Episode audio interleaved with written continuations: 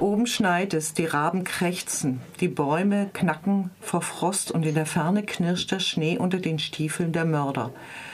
Ihr Kommen ist ringsum vernehmbar, noch fernes, wütendes Bellen von Hunden, das anders ist als das Gekläff der Dorfhunde. Es schwillt an, wird allmählich lauter, die Raben fliegen laut krächzend auf und davon. Die vier jungen Männer sitzen in ihrem Versteck und lauschen. Dann blicken sie sich in stillem Einverständnis an und verbrennen Papiere. Rauch kriecht aus dem Abzug. Sie wechseln die Hemden und beginnen zu beten, nicht gemeinsam, sondern jeder für sich und in verschiedenen Sprachen. Drei sitzen um einen kleinen, aus Brettern genagelten Tisch. Auf der dunklen, glatten Tischplatte liegen Handgranaten, griffbereit. Sie warten schweigend, ihre Augen verraten keinerlei Furcht. Jeder hängt seinen eigenen Gedanken nach. Der vierte nimmt die Geige, stellt sich neben die anderen und horcht nach draußen. Das Bellen ist bereits über ihren Köpfen. Das Feuer im Bunker verlischt, Funken fressen sich in die noch glühenden Papiere und verglimmen. Oben sind nun Kommandos zu hören und die Aufforderung, sich zu ergeben. Die Männer reagieren nicht. Ihre Blicken ruhen auf den Granaten. Erst als sie oben verzweifelte Frauenstimmen hören, die sie rufen, anflehen, betteln, zucken sie zusammen.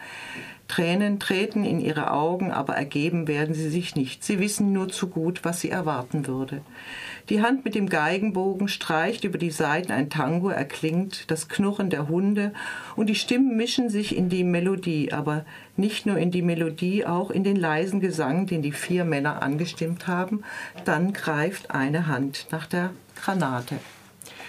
1947 beginnt und endet der Roman mit dem Freitod der vier Protagonisten. Jas Biljewitsch, Pole, Wolf Jäger, Deutscher, Josip Milke, Jude und Oris Barberik, Ukrainer, eint nicht nur eine lebenslange Freundschaft und die gemeinsame Geburtsstadt Lemberg. Die Väter der vier kämpften in der Armee der ukrainischen Nationalrepublik für die Unabhängigkeit der Ukraine gegen die Sowjets. 1921 werden sie gemeinsam mit 360 weiteren Soldaten exekutiert. Mit diesem Erbe wachsen die vier auf. Ihre Mütter sind befreundet und unterstützen sich gegenseitig.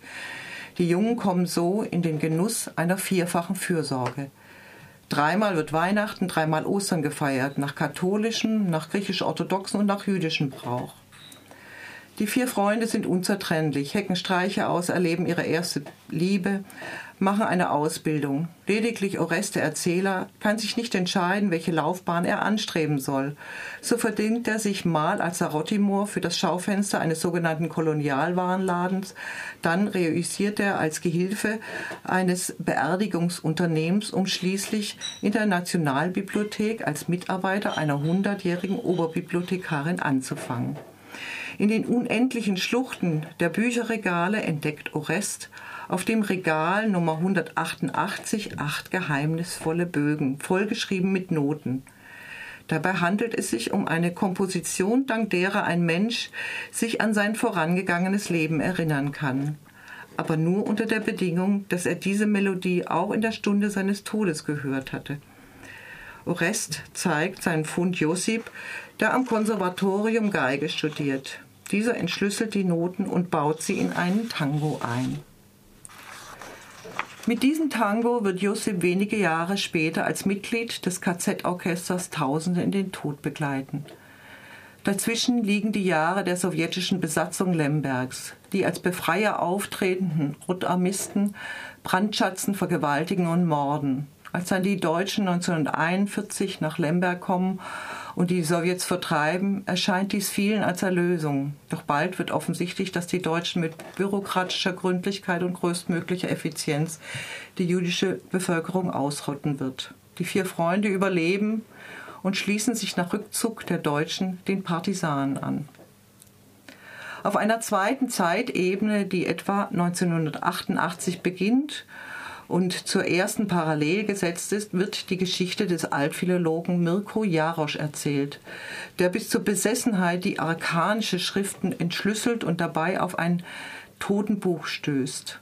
Diese längst untergegangene Kultur, die etwa um 1800 vor Christus auf dem Gebiet der heutigen Türkei existiert haben soll, glaubte an die Reinkarnation, also daran, dass man sich nach dem Tod, dass man nach dem Tod wiedergeboren werde. Voraussetzung, dass man sich an sein früheres Leben erinnert, ist das Hören einer Klangfolge im Moment des Todes. Die, diese Todesmelodie führt den Professor zu einem uralten, einarmigen Juden, Josip Milker, der im KZ zum Tod aufspielte. Zitat. Das alte zweigeschossige Gebäude an der Kleparisky-Straße trug noch Gerüche aus der Zwischenkriegszeit in sich. Sie hatten sich auf ewig in den abgeblätterten Putz, die ramponierten Fensterbretter und Rahmen eingefressen. Die Treppen ächzten bei jedem Schritt melancholisch. Sie hatten bestimmt einiges erlebt bei ihrem Alter. Deutsche Soldaten, die rauf und runter trampelten und Juden suchten, Tschechisten, die rauf und runter trampelten und Widerständler suchten, und die einen wie die anderen führten jemanden mit vorgehaltener Maschinenpistole zur Hinrichtung ab. Die Treppe seufzte mitleidig, ächzte und stöhnte, und lange noch spiegelten sich die verschwundenen Menschen verschwommen in den Fenstern. Ihre entsetzten Gesichter, ihre verängstigten Augen, all die Verzweiflung und Angst, doch auch Wut, Feindschaft und an den Wänden blühten noch lange die Abdrücke ihrer Hände. Der Roman schildert farbenprächtig, ausufernd in zahllosen kleinen Anekdoten das Leben in der ersten Hälfte des vergangenen Jahrhunderts. Lemberg war eine multikulturelle, polyphone Stadt. Hier lebten Polen, Deutsche, Ukrainer und Juden in friedlicher Koexistenz.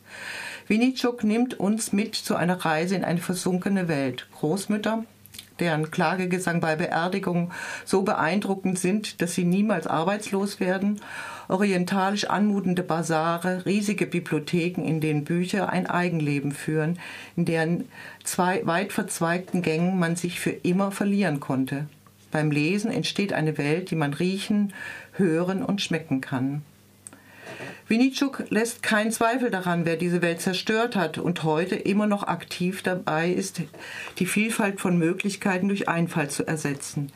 Die Rotarmisten sind für ihn eine barbarische Rotte, an denen die Zivilisation keinerlei Spuren hinterlassen hat.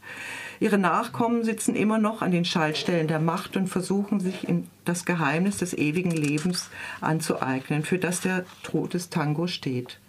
Denn für diese bedeutet es, eine massive Bedrohung, wenn die Vergangenheit lebendig wird. Im Schatten der Mondblüte ist vieles, ein opulenter Schellenroman, eine recht schonungslose Aufarbeitung der historischen Ereignisse von 1939 bis 1947, ein historischer Stadtführer von Lemberg, aber eins ist dieser Roman gewiss, sehr lesenswert. Juri Winicek im Schatten der Mondblüte erschien im Heimon Verlag 2014 455 Seiten, übersetzt von Alexander Kratochwil.